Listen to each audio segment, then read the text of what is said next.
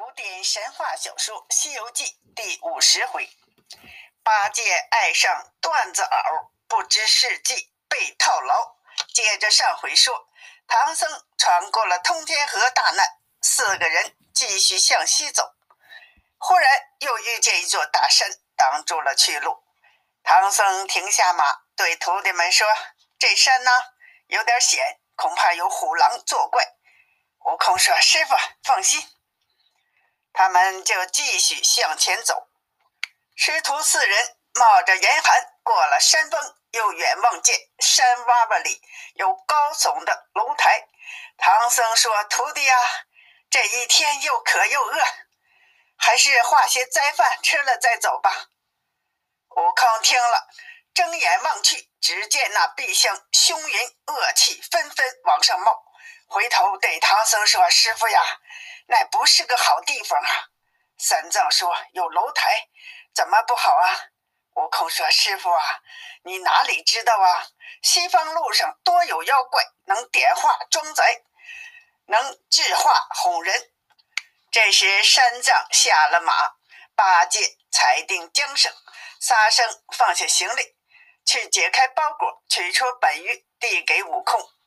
悟空接过本鱼，吩咐沙僧说。贤弟呀，切不可前进，好生保护师傅。坐在这儿，不要动，等我化斋回来，再往西去。沙僧说：“放心吧。”悟空又向三藏说：“师傅，这去处少吉多凶，不要离开这里。俺老孙化斋去了。”唐僧说：“要去你就快去，我在这里等你。”悟空转过身来。却又回来，说：“师傅，我知道你坐不住，我给你个定身法。”他取出金箍棒，晃了一晃，将平地周围画了一个圈子，请唐僧坐在中间，让八戒、沙僧站立左右，把马与行李都放在附近。对唐僧合掌说：“老孙画的这圈啊，城市铜墙铁壁，凭他什么虎豹豺狼也不敢靠近。”但是啊，不许你们走出圈外，只能坐在中间，保你无虞。但若出了圈定遭毒手，千万千万记住啊！三藏听了，端然坐下。悟空离开去化斋了。悟空一直往南，忽然见参天古树有一个村庄。悟空走进村庄，仔细观看。正在这时，只听得“呀”的一声，财门开了，走出一个老者，手托犁杖，头顶羊群，身穿破衲，脚踏薄鞋，拄着拐杖，仰天说道：“西北风起，明日晴天。”说完了，后边跑出一个哈巴狗来，望着悟空，汪汪乱叫。老者转过头，看见悟空捧着本鱼。悟空说：“老施主，我是东土大唐钦差上西天拜佛求经的，路过此地，化一顿斋饭。”老者听了，点头顿杖说：“长老，你不要化斋，你走错了路了。”悟空说：“不错。”老者说：“往西天大路在北边，有千里之遥，还不去找大路？”悟空笑着说：“正是北边。”我师傅现在大路上坐着呢，等我化斋呢。那老者说：“这和尚胡说，你师傅在大路上等你化斋，是这千里之遥就会走路，也得七六七日啊。走回去又要六七日，却不饿死他了。”悟空笑着说：“不瞒老施主说，我才离开了师傅，还不上一碗茶的功夫，这就到了这会儿。”如今化了灾，还要去做无灾嘞。老者听了，心中害怕起来。这和尚是鬼呀！是鬼，就急转身往里跑。悟空一把扯住，说：“施主哪里去？快摘些饭来。”老者说：“不方便，不方便，上别人家去摘吧。”悟空说：“你这施主好不懂事儿！你说我离此有千里之遥，再转一家，我不又有千里之遥了吗？”真是饿死我师傅也。那老者说：“实不相瞒，我家老小六七口才淘了三升米下锅，还没曾煮熟呢。你到别处去转转再来吧。悟空说：“古人云，走三家不如做一家。我贫僧在此等等吧。”那老者见缠不紧，发了火，举了杖就打。悟空公然不怕，被他照光头上打了七八下，直到与他挠痒痒了。那老者说：“这个和尚，这个头咋这么硬啊？”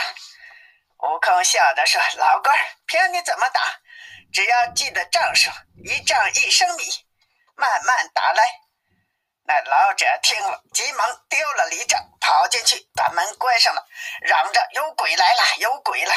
吓得那一家大大小小、战战兢兢，把前后门都关上了。悟空见他关了门，心中暗想：这老贼才说淘米下锅，不知是真假。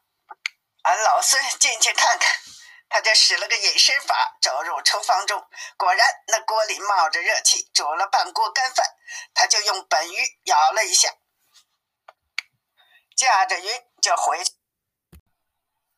再说，唐僧坐在圈子里等待多时，不见悟空回来，就欠身望望说：“这猴子往哪里去化斋了？”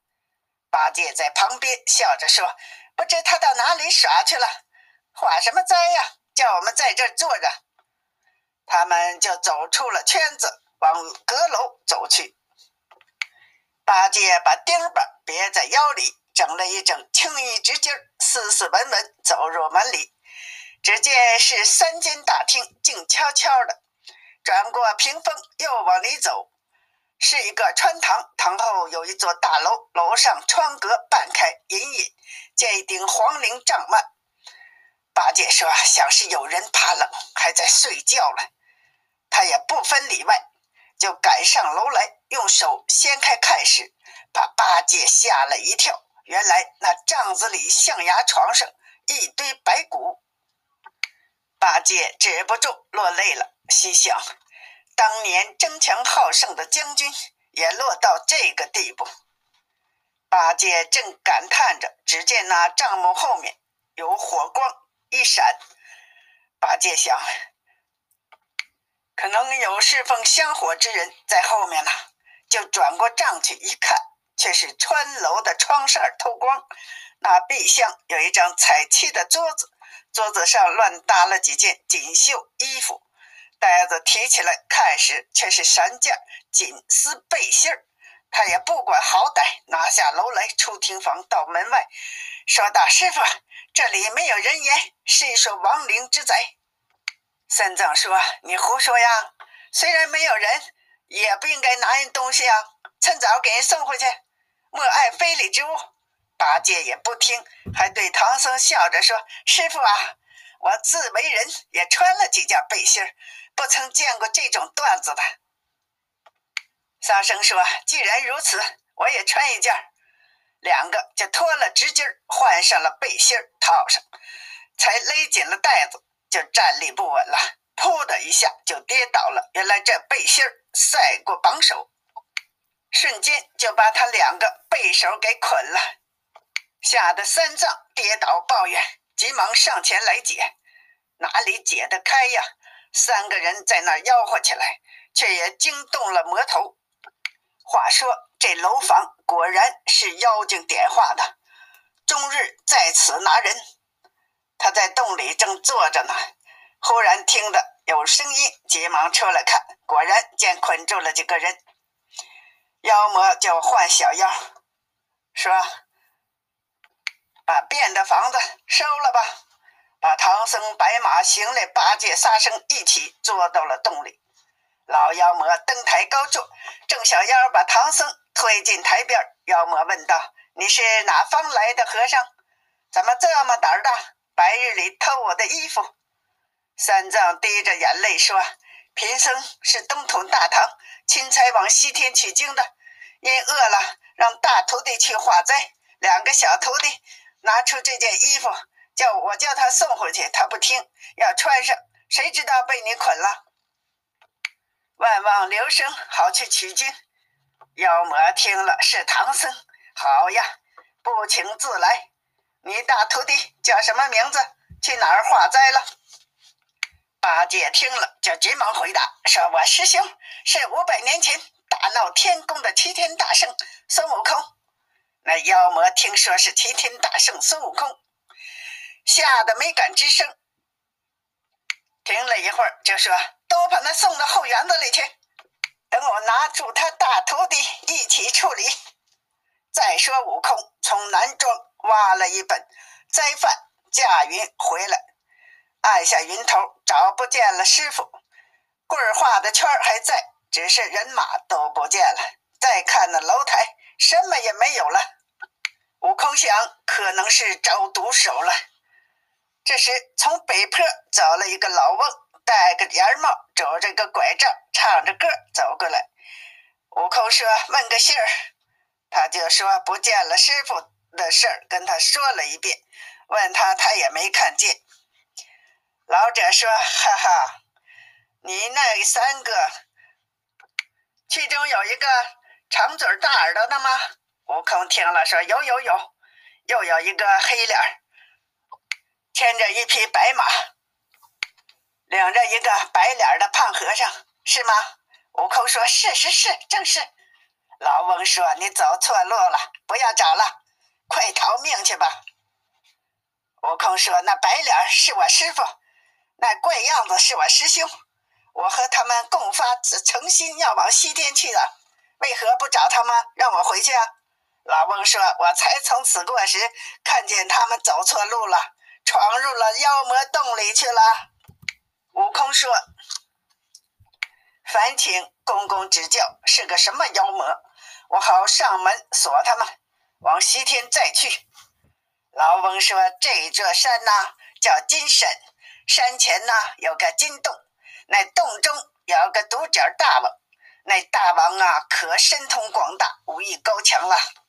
那三人此回呀，断是没了命了。”你若去找啊，连你恐怕也难保，不如不去了。我也不敢劝你，也不敢留你，只凭你心中思量吧。悟空称谢，多蒙公公指教，我岂有不循之理？就把斋饭倒给他。那老翁放下拐棍，接了本鱼，递与童仆，现出本相，双双跪下磕头说。大圣啊，小神不敢隐瞒，我们两个就是此山山神土地，在此后接大圣。这灾犯连本鱼，小神收下，让大圣身轻，好施法力，待救唐僧出难，将此灾还给唐僧。悟空喝道：“你这头打的，既知我到了此，为何不早迎接呀？有这般藏头露尾，是什么意思啊？”徒弟说：“大圣，不瞒您说，小神不敢，恐犯忌，故此引相告知。”悟空息怒说：“你且记打，好生与我收着本玉，等我拿了那妖精再来。”徒弟山神听了命令，悟空整整虎皮裙拿了金箍棒，直奔山前寻找妖洞。只见不远处有个石门。外面有许多小妖在舞剑，悟空走到近前，高声叫道：“那小妖，快进去报告，说我是唐朝圣僧徒弟齐天大圣孙悟空，快叫他把我师傅放出来。”那伙小妖急忙到洞里报告说：“大王啊，前面有一个毛脸和尚，说是齐天大圣孙悟空，来要他师傅来。”那魔王听了，满心欢喜，说：“正找他呢，他就来了。正好今天比比武，看看谁厉害。今天他来呀，有可能是个对手。他救命，小的们取出兵器来。在洞中大小群魔，一个个精神抖擞，排出一根正二长的钢枪，递给老怪。老妖怪传令说：小的们。”都跟我来！命众妖跟着老怪出了门，叫道：“哪个是孙悟空？”悟空闪过身一看，果然是一副凶相。悟空上前说：“你孙外公在这里呢，快早还我师傅！”那妖魔说：“你师傅偷我的衣服，是我拿住了。你是个好汉，敢上门来。”悟空说：“我师傅乃忠良正直之僧，岂有偷你妖物之理？”妖魔说：“我在山路边点化一座仙庄，你师傅潜入里面，将我三领锦装背心儿偷穿在身上，所以我才拿了他。”悟空说：“不要狡辩，看棍！”他两个就打了起来，打了三十四个回合，也不分胜负。那魔王见悟空棍法整齐，一来一往全无破绽，高兴的他连声喝彩，说：“呀，好猴啊，好猴！真是个闹天宫的本事。”大圣也爱他枪法，枪法不乱，左挡右挡，甚有解数，也叫道：“好妖精，好妖精！”果然是一个偷丹的魔头。二人又斗了二十几个回合，那魔王把枪尖点地。喝令小妖都过来！那些破怪一个个拿刀弄枪，把个孙大圣围在了中间。悟空一点也不害怕，只叫道：“来得好，来得好，正合我意。”他用一根金箍棒前迎后挡，那伙妖群也不退去。悟空忍不住着急了，把金箍棒一扔，喊了一声“变”。就变作了千条铁棒，好似飞蛇迎空落下来。那伙妖精见了一个个吓得魂飞魄散，抱头鼠窜，就往洞中逃去。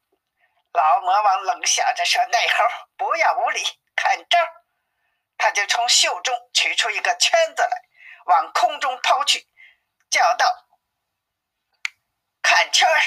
呼哧一下，把金箍棒收了一条，套去了。